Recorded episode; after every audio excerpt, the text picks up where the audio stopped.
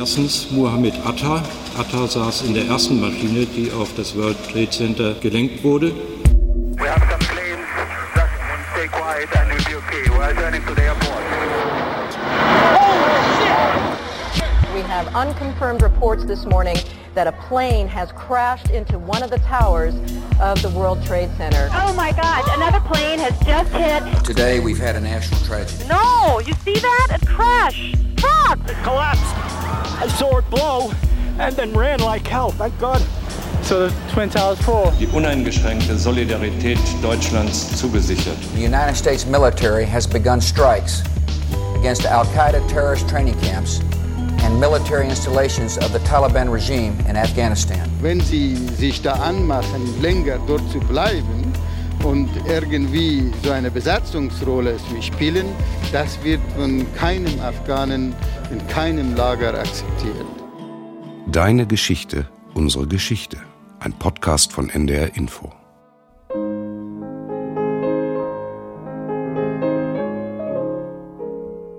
Deine Geschichte erzählt dein Leben. Unsere Geschichte erzählt von unser aller Leben. Ich habe es selbst erlebt. Ich habe mit den Menschen vor Ort gesprochen. Ich habe berichtet, analysiert und jetzt noch einmal recherchiert. Meine Geschichte. Deine Geschichte. Unsere Geschichte. 9-11, Folge 3. Die Reaktionen. Hallo und willkommen zu unserem Geschichtspodcast. Ich bin Ulrike Bosse. Am 11. September 2001 war ich Korrespondentin im Hauptstadtstudio in Berlin. Mein Name ist Carsten Fick. Ich habe die Anschläge von 9-11 in New York miterlebt. Ich bin Michael Weidemann. Ich war damals Korrespondent im ARD-Studio Südasien. Afghanistan gehörte zu meinem Berichtsgebiet. America and our friends and allies join with all those who want peace and security in the world. And we stand together to win the war against terrorism. In seiner Rede an die Nation am Abend des 11. September macht der amerikanische Präsident George W. Bush deutlich, dass er auf die Terrorakte von New York und Washington nicht nur individuell mit Mitteln des Strafrechts gegen einzelne Täter reagieren wird, sondern sie als Kriegserklärung betrachtet, nach der er entsprechend handeln wird. Er erklärt den Krieg gegen den Terror. Und Bundeskanzler Gerhard Schröder verspricht den Amerikanern uneingeschränkte Solidarität. Es geht um die Tatsache, dass Deutschland fest an der Seite der Vereinigten Staaten steht und uneingeschränkt, ich betone das, uneingeschränkte Solidarität übt. Das ist international und das ist für Deutschland der Ton, der gesetzt wird angesichts der rauchenden Trümmer des World Trade Centers in New York. Die Taliban wissen, dass die ganze Welt auf Afghanistan blickt, weil schnell der Verdacht aufkommt, Osama bin Laden und Al-Qaida könnten hinter den Terrorakten stehen. Die Koranschüler verurteilen diese zwar, sind jedoch nicht bereit, Osama bin Laden auszuweisen oder gar auszuliefern. Und der Führer des Terrornetzwerks feiert die Anschläge auf die USA.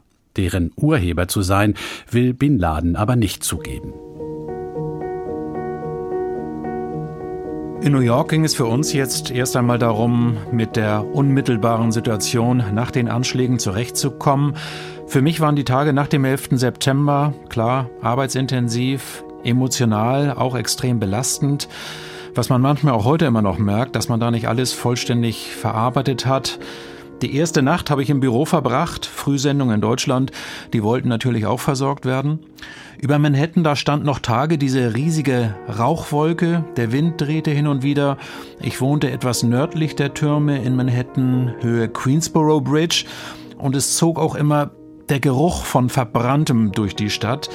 Und man fragte sich dann immer wieder, was ist das, was hier so verbrannt riecht? War ja klar, dass viele hundert Menschen umgekommen, und zum Teil eben auch verbrannt waren. Ein Geruch, der sich bis heute bei mir festgesetzt hat. Also die Luft schlecht, staubig, einige New Yorker auch schon mit Mundschutz unterwegs, wie man das ja heute häufiger sieht. Rund 2000 Rettungskräfte, Helfer waren da am Unglücksort Ground Zero. Mit schwerem Gerät, aber auch mit bloßen Händen haben sie versucht, eventuell noch Menschen zu retten oder eben Tote zu bergen, stundenlang, zum Teil bis zur Erschöpfung. und auch natürlich mit Erfahrungen, mit Eindrücken, die man nicht machen möchte. So etwas habe ich noch nie gesehen, sagte zum Beispiel einer der Helfer, die ganzen Leichenteile, das sei schlimmer als in jedem Film. It was uh, unbelievable. It's uh, very scary and I just uh, never seen anything like this before in my life. It's right out of a movie, even worse. Worse to see with your own eyes. Und auch dieser Helfer, geschockt, erschöpft, unbeschreiblich, sagt er, wie mitten in einem Kriegsgebiet. It's undescribable. Words can't, can't. It's just unbelievable. It's just uh, like uh, in the middle of a war zone. 15, 20 Stunden waren einige dort, um zu helfen, zu unterstützen und dabei gab es dann noch immer wieder für die Helfer lebensbedrohliche Situationen. Die letzten sieben Stockwerke des Südtowers, die noch standen, diese sieben Stockwerke, die stürzten plötzlich in sich zusammen. Auch andere angrenzende Gebäude waren vom Einsturz bedroht. Also das war extrem gefährlich, das war lebensbedrohlich, gesund natürlich auch nicht, bei all dem Staub und den giftigen Stoffen, die da noch in der Luft waren. Viele der Helfer und auch einige Anwohner in der Nähe des World Trade Centers sind später ja auch an Krebs erkrankt. Inzwischen rechnet man, dass an den Spätfolgen fast so viele Menschen gestorben sind wie bei den Anschlägen selbst. Und dann gab es natürlich diese enorme emotionale Belastung. Die Arbeiten mussten deshalb auch immer wieder unterbrochen werden. Pausen, in denen die Helfer dann von dem erzählten, was sie gerade mit ansehen mussten. Dieser Feuerwehrmann zum Beispiel, der erzählt, Feuerwehrwagen, Krankenwagen, Polizeiautos, alles kaputt, zerdrückt, zerquetscht, wie eine Tüte mit Chips. You have fire engines that are crushed, you have ambulances that are crushed, you have police cars that are mangled, like like like like a bag of pretzels. It's it's unbelievable. Something I never saw in my life. US-Präsident Bush sprach am Abend des 11. September vom Krieg gegen den Terrorismus, der nun geführt werden müsse. Amerika wird angegriffen, waren angeblich die Worte, mit denen sein Stabschef ihn über die Anschläge auf das World Trade Center informiert hatte. Und es war die Wahrnehmung damals nicht nur in Washington, sondern rund um den Globus. Diese Anschläge sind ein Angriff auf die Vereinigten Staaten, wenn er auch nicht mit Langstreckenraketen, sondern mit Passagierflugzeugen verübt wurde. Es gibt Entsetzen, Trauer und Beileidsbekundungen angesichts der brutalen Ermordung tausender Menschen durch diesen Terrorakt in aller Welt. Der UN-Sicherheitsrat verurteilt die Anschläge einstimmig und erlaubt den USA die militärische Selbstverteidigung. Aber bei den liberalen Demokratien des Westens kommt noch etwas hinzu. Das Bewusstsein, dass mit diesen Attentaten unser aller Lebensmodell angegriffen wurde. Auch deshalb ruft der NATO-Rat am 12. September 2001 zum ersten Mal in seiner Geschichte den Bündnisfall nach Artikel 5 des NATO-Vertrags aus. Artikel 5 in dem festgehalten ist, dass ein bewaffneter Angriff auf einen der Alliierten in Europa oder Nordamerika als Angriff auf alle betrachtet werden soll, wie NATO-Generalsekretär Lord Robertson festhielt. The Council agreed that if it is, if it is determined that this attack was directed from abroad against the United States, it shall be regarded as an action covered by Article 5 of the Washington Treaty, which states that an armed attack against one or more of the Allies in Europe or in North America shall be considered an attack against them all. Der Deutsche Bundestag billigte das zwei Tage später mit den Stimmen aller Fraktionen außer der PDS, ohne dass zu diesem Zeitpunkt allerdings ganz klar war, was daraus folgen würde. Auch im Bündnisfall entscheidet grundsätzlich jedes NATO-Mitglied selbst, was es beitragen kann und will. Washington plante aber jetzt ohnehin erst einmal allein, wann und wie die USA reagieren würden, oder wie uns Korrespondenten von der Bundesregierung damals gesagt wurde, die europäischen Einflussmöglichkeiten auf die amerikanische Willensbildung sind begrenzt.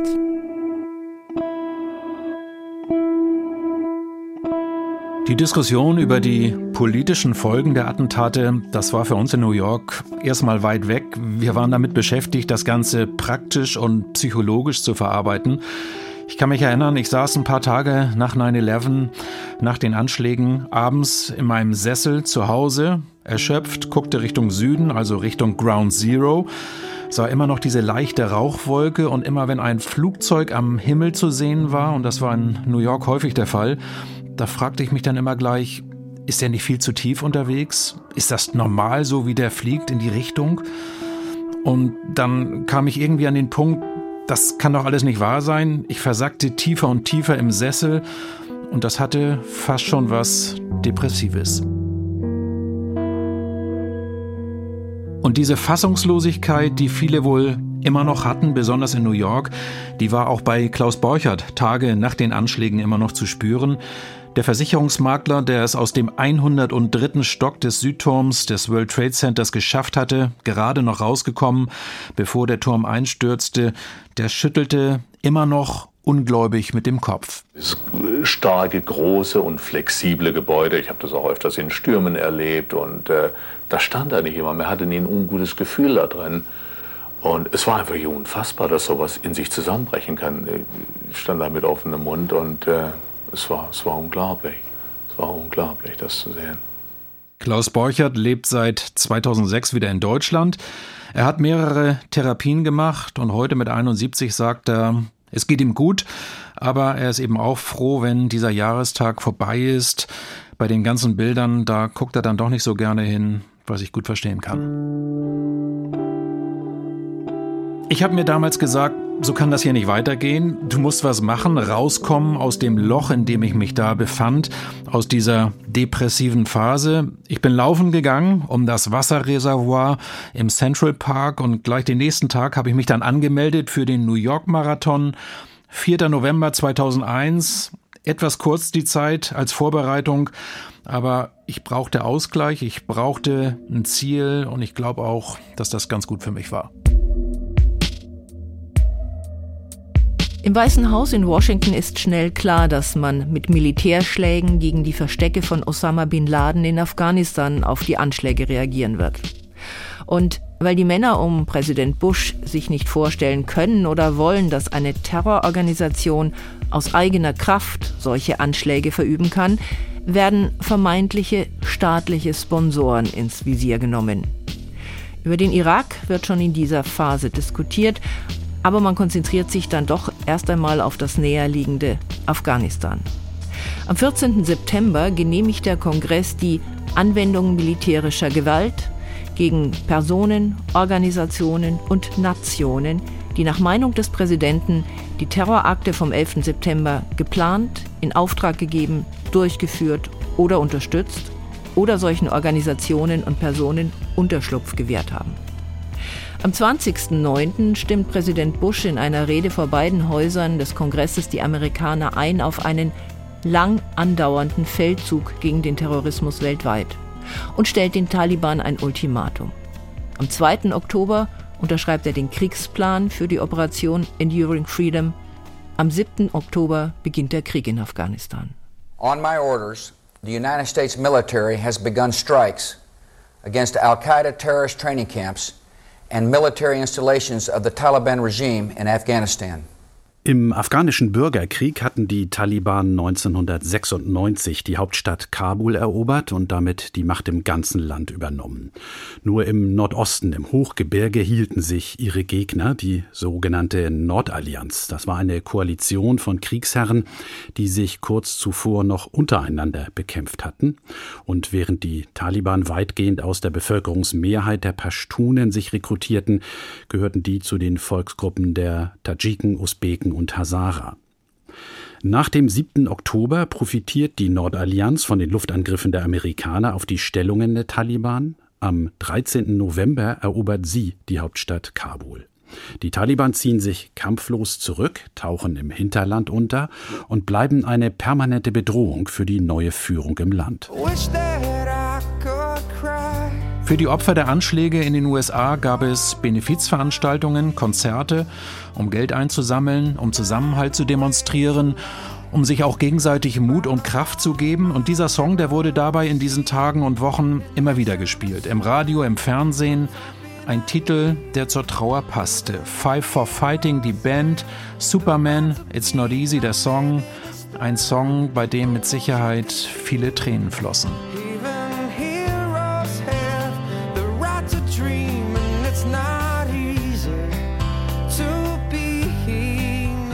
Es hat lange gedauert, bis so ein kleines Stück Normalität in den Alltag in New York zurückkehrte. Auch Tage, Wochen nach den Anschlägen waren die Spuren immer noch deutlich zu sehen. Autos voll mit Staub, mit dem Finger irgendwas draufgeschrieben.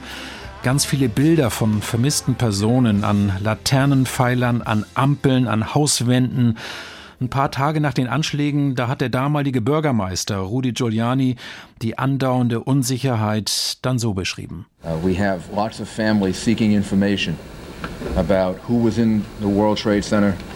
Wir haben sehr, sehr viele Menschen, die noch Angehörige suchen, ob sie im World Trade Center waren oder vielleicht doch draußen. Wir wissen es auch nicht. Wir tun das Beste, um mehr Informationen zu bekommen und um weitere Menschen zu identifizieren. Und dann hat er die Menschen auch aufgerufen, rauszukommen aus ihrer Schockstarre, irgendwie wieder ein Stück Normalität herzustellen, zu leben. Auch dieses Zitat habe ich damals in einem Bericht verwendet. We would urge people uh, to go back to normal as much as possible, to go to restaurants, Go shopping, do things, show that you're not afraid. Wir sagen den Leuten, kehrt zum normalen Leben zurück. Geht einkaufen, essen, zeigt, dass ihr keine Angst habt, sondern Vertrauen in euch und in die Stadt. Aber das alles war natürlich auch nicht so einfach, besonders weil immer wieder was Neues passierte in New York. Immer wieder Aufregung, Stress, die Angst vor neuen Anschlägen. Am 18. September, also eine Woche nach den Anschlägen 9-11, da gab es plötzlich diese Anthrax-Anschläge, dieses Pulver, das da durchs Land verschickt wurde per Post. Milzbrandsporen waren das, ging an Journalisten, an Nachrichtensender, an Senatoren. Fünf Menschen starben sogar und man wusste wieder lange nicht, was geht hier ab, schon wieder Anschläge, wann hat das endlich ein Ende. Am Ende war das dann ein Einzeltäter mit einem Hang zu Allmachtsfantasien, depressiver Veranlagung, hieß es vom FBI, hat dann auch Selbstmord begangen, der Mann.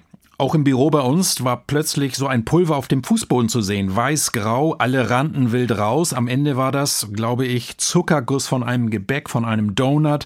Aber es war irgendwie immer Alarm. Die Regierung in Washington hatte ihren Krieg gegen den Terrorismus begonnen, aber wie es in Afghanistan weitergehen soll, wenn die Taliban von der Macht vertrieben sind, darüber hatte sie sich erstmal keine Gedanken gemacht. Gelöst werden soll diese Frage bei einer Konferenz von Vertretern der Nordallianz und verschiedener Exilgruppen unter dem Dach der Vereinten Nationen, deren Sonderbeauftragter Ahmed Fausi die Konferenz am 27. November eröffnet. Alle vier Delegationsleiter haben dieses Treffen als Beginn einer neuen Ära für Afghanistan bezeichnet. Es geht um ein Leben in Frieden und Würde. Alle vier haben mehr oder weniger gleichlautend ihre Sehnsucht nach Frieden zum Ausdruck gebracht. Vertreter der Taliban sitzen nicht mit am Tisch. Auf Wunsch der Afghanen findet die Konferenz in Deutschland statt, auf dem Petersberg bei Bonn. Zwischen Deutschland und Afghanistan herrschte seit Anfang des 20. Jahrhunderts ein freundschaftliches Verhältnis, als das Deutsche Kaiserreich die Unabhängigkeit des Landes von der britischen Hegemonialmacht anerkannt hatte und so zum Partner der afghanischen Herrscher wurde, bei deren Versuchen das Land zu modernisieren. In den folgenden Jahrzehnten besuchten viele afghanische Politiker in ihrer Jugend deutsche Bildungseinrichtungen. Dazu gehörte auch die in Kabul gegründete Amani Oberrealschule. Und nicht wenige studierten später in Deutschland. Und deshalb sprechen einige der Konferenzteilnehmer am Petersberg auch Deutsch, zum Beispiel Amin Fahang, der zu einer Gruppe um den ehemaligen König Sahir Shah gehört. Er erklärt, warum eine Friedenslösung für Afghanistan nicht einfach zu finden ist. Da müssen die geografischen, ethnischen und kulturellen Gegebenheiten Afghanistans genau berücksichtigt werden. Die Religion, Schiiten, Sunniten, Muslimen, Hindus und dann Frauen, Männer, Ethnien, verschiedene. Diese Gegebenheiten müssen alle berücksichtigt werden. Ich gehörte damals zu den Berichterstattern über die Petersberg-Konferenz und ich erinnere mich an ein parallel zu den politischen Beratungen stattfindendes Treffen von Vertretern der Zivilgesellschaft in Afghanistan, in der sich genau diese Vielfalt spiegelte, vom Aussehen bis zur Kleidung, so dass ich da tatsächlich das Gefühl hatte, eine internationale Konferenz zu beobachten, auch wenn alle, die am Tisch saßen, Afghaninnen und Afghanen waren. Nur die Geschichte Afghanistans ist eben nicht geprägt vom friedlichen Interessenausgleich zwischen all diesen Gruppen, sondern vom Kampf um Macht, Einfluss und Einkommen. Und am Ende entscheiden offenbar immer die Gewehre. Jedenfalls gelang es der siegreichen Nordallianz, auf dem Petersberg alle Schlüsselministerien für Äußeres, Inneres und Verteidigung für sich zu reklamieren. Und die USA drückten ihren Wunschkandidaten Hamid Karzai als Vorsitzenden der Interimsregierung durch. Außerdem haben die Gruppen lange über eine internationale Friedenstruppe gesprochen. Die wurde in dem Abkommen festgeschrieben. Der Tagungsteilnehmer Mohammed Shamil Shams warnte jedoch damals, wenn sie sich da anmachen, länger dort zu bleiben und irgendwie so eine Besatzungsrolle zu spielen, das wird von keinem Afghanen in keinem Lager akzeptiert. Aber das wollte damals auch keiner, auch nicht die Bundestagsabgeordneten, die am 22. Dezember das erste Mandat für den Bundeswehreinsatz im Rahmen der internationalen Schutztruppe ISAF erteilten. Die Bundeswehrsoldaten hatten zunächst den Auftrag, den Norden und Osten der Hauptstadt Kabul zu schützen. Bald nach ihrer Ankunft konnte ich den Kommandeur General Karl Hubertus von Butler befragen und der war hörbar ergriffen von seinen ersten Eindrücken. Es war auf der einen Seite überwältigend zu sehen, wie die Leute uns angenommen haben, wie sie sich gefreut haben, dass wir hier sind. Auf der anderen Seite ist es natürlich auch deprimierend und bedrückend äh, zu sehen, wie der Gesamtzustand eben hier in Kabul ist. Beginnend bei den kleinen Kindern, die hier barfuß rumlaufen, bis zu den doch gewaltigen Zerstörungen, die man hier in dieser Stadt sieht. Die Lage in Kabul stabilisierte sich schnell. Schon bei meinen ersten Besuchen nach dem Machtwechsel hatte sich die Atmosphäre in der Stadt gründlich verändert. Viele Männer stutzten ihre Bärte oder trennten sich ganz davon. Die Frauen atmeten auf, legten ihre Schleier ab und beschränkten sich auf ein Kopftuch. Überhaupt waren sie wieder im öffentlichen Leben präsent. Die konnten, kehrten auf ihren früheren Arbeitsplatz zurück. So offen und vergleichsweise sicher war die Lage allerdings nur in Kabul. Und bald meldeten sich auch in der Hauptstadt die Taliban mit Anschlägen aus dem Untergrund zurück. Zudem fingen die Führer der Nordallianz wieder damit an, ihre alten Rivalitäten auszufechten. Übergangspremier Karzai dachte deshalb laut über eine Verstärkung der internationalen Militärpräsenz nach. There's no way that we will let Afghanistan go the ways of the past. Afghanistan darf um keinen Preis wieder in die Vergangenheit zurückfallen. Die Zeiten, in denen Mörder und Plünderer ungeschoren davonkamen, sind vorbei.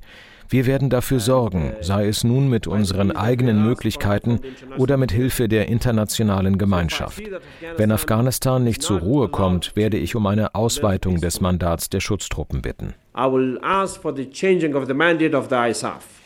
Damit stieß Karzai allerdings erst einmal auf taube Ohren. Auch General Manfred Schlenker von Butlers Nachfolger als Kommandeur der deutschen ISAF-Einheit erklärte mir im Herbst 2002, Zurzeit kann ich äh, nicht erkennen, dass die Völkergemeinschaft bereit ist, die zusätzlichen Lasten auf sich zu nehmen, um äh, ISAF in ganz Afghanistan einzusetzen. Ich halte es aber auch nicht für zwingend geboten. Für mich ist viel wichtiger, dass Kabul ein Erfolgsmodell wird.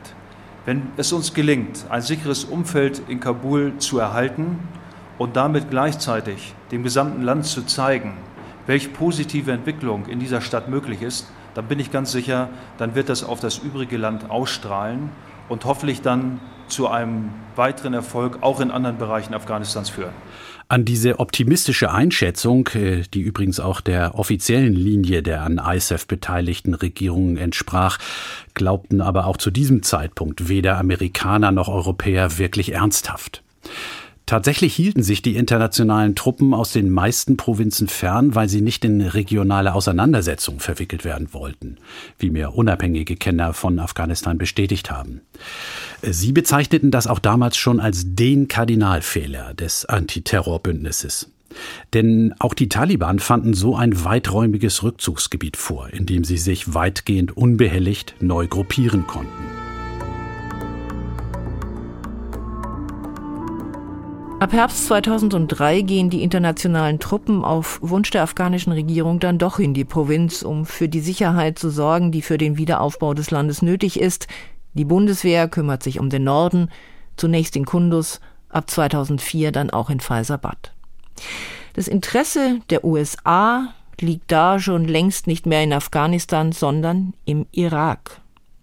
Präsident Bush und sein Vize Dick Cheney, Verteidigungsminister Donald Rumsfeld und dessen Vize Paul Wolfowitz, sie hatten einen Krieg gegen Saddam Hussein längst auf ihrer Agenda. Und die Anschläge vom 11. September bieten ihnen einen Vorwand, ihn in Szene zu setzen. Mit Andeutungen über angebliche Querverbindungen zum Terrornetzwerk Al-Qaida, die es so wenig gab wie eine angebliche Gefahr für den Westen durch biologische, chemische oder auch atomare Waffen des Irak. Die USA büßen damit ebenso internationales Ansehen ein wie durch die Menschenrechtsverstöße gegen tatsächliche oder vermeintliche Terroristen in Gefangenenlagern wie Guantanamo oder Abu Ghraib. Und im Irak schaffen sie durch den Sturz Saddam Husseins Raum für die Islamisten des sogenannten Islamischen Staat. In New York war man natürlich noch lange mit den Aufräumarbeiten nach den Anschlägen beschäftigt. Rund um das World Trade Center mussten viele weitere beschädigte Gebäude auch abgerissen werden. Nicht nur die mehr als 6000 Akutverletzten, sondern auch viele Helfer hatten mit gesundheitlichen Problemen zu kämpfen. Dazu die Traumatisierungen. Mehr als 3000 Kinder verloren einen oder beide Elternteile und bis alle Opfer identifiziert werden konnten, hat es am Ende Jahre gedauert. Ich habe dann wie geplant am 4. November 2001 am New York Marathon teilgenommen. Normalerweise damals rund 30.000 Teilnehmerinnen und Teilnehmer und zigtausend Zuschauer an der Strecke. War natürlich auch ein Anschlagsziel. Soll man den Lauf überhaupt stattfinden lassen oder ist das zu gefährlich, zu unübersichtlich? Das wurde lange diskutiert. Ich habe trainiert, die Zeit war kurz. Am Ende fand der Lauf dann tatsächlich statt. Viel Sicherheit, viel Polizei an der Strecke, aber auch ganz viele bewegende Momente an der Strecke. Ich bin mit Headset gelaufen, also Kopfhörer auch mit Mikrofon dran, habe live berichtet, hatte vielleicht so 10, 15 Live-Abrufe von ARD-Sendern während des Rennens. Und auch das war extrem emotional für mich. Feuerwehren in den Stadtteilen, die an ihre Leute erinnerten, die sie bei den Anschlägen verloren hatten. Ganz viel Trauer, viele Flaggen, aber immer auch das Gefühl vermittelnd, wir lassen uns nicht unterkriegen, wir machen weiter. Gut, dass ihr lauft, gemeinsam werden wir das durchstehen. Da musste ich auch mehrfach ein paar Tränen abwischen. Ich bin ins Ziel gekommen, hat lange gedauert, war natürlich nicht gut vorbereitet, aber auch dieses Erlebnis war prägend bis heute.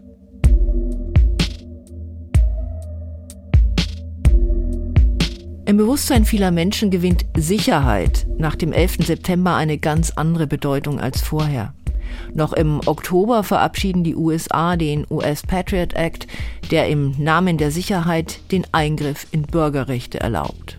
Das Ministerium für Heimatschutz wird gegründet und viele Sicherheitsbehörden reorganisiert. Auch in Europa werden die Sicherheitsgesetze verschärft unter der Federführung von Innenminister Otto Schilly wird bei uns wenige Wochen nach dem 11. September ein erstes Sicherheitspaket, wie es heißt, verabschiedet, das verhindern soll, dass Deutschland als Ruheraum von Terroristen genutzt werden kann, wie es die Mitglieder der Hamburger Zelle getan hatten, bevor sie zu den Anschlägen aufbrachen. Eine ganze Reihe weiterer Sicherheits- und Antiterrorgesetze folgen. Auch das gehört zu den Folgen des 11. September 2001. Ebenso wie die Tatsache, dass es trotzdem weitere islamistische Terrorakte gab in verschiedenen europäischen Ländern. Osama bin Laden wurde erst 2011 aufgespürt. Nicht in Afghanistan, sondern in einem gesicherten Haus unweit der pakistanischen Hauptstadt Islamabad. In einer nächtlichen Kommandoaktion töteten US-Spezialkräfte den Terrorchef.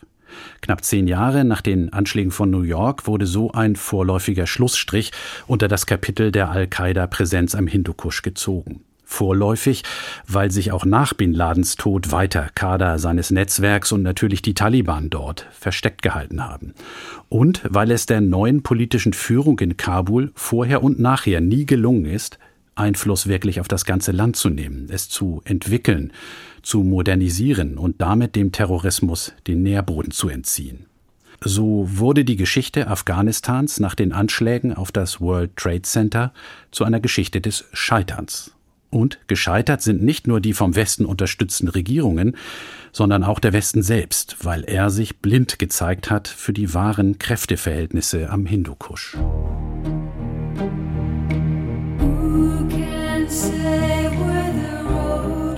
Ich war ein Jahr nach 9-11, also am 11. September 2002, nochmal in New York. Meine Korrespondentenzeit, die war inzwischen abgelaufen, aber zu diesem Jahrestag, da habe ich die Kollegen vor Ort dann nochmal unterstützt. Ich hatte meinen Reporterplatz direkt am Ground Zero, wo natürlich immer noch diese riesige Lücke klaffte aber wo man auch schon damit begonnen hatte, neu zu bauen und wo dann an diesem Tag alle Namen der Opfer hintereinander verlesen wurden. Also auch ein Jahr danach, die Narben, die Wunden, die waren immer noch sichtbar und auch spürbar bei den Menschen. Viele Menschen leiden ja auch heute noch unter den Folgen der Anschläge, körperlich, aber natürlich auch ganz besonders psychisch und seelisch.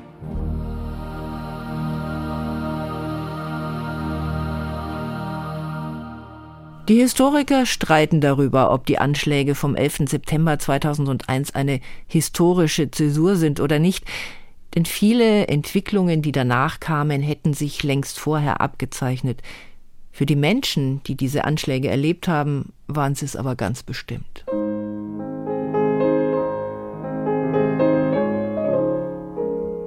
Alex und Konrad haben diese Folge des Podcasts mit uns produziert. Alle drei Folgen von Deine Geschichte, unsere Geschichte zu 9-11 finden Sie, findet ihr in der ARD Audiothek. Über Feedback freuen wir uns unter der E-Mail-Adresse deinegeschichte.ndr.de. Wir sagen Tschüss. Tschüss von Michael Weidemann. Auch Carsten Fix sagt Tschüss. Und Ulrike Bosse.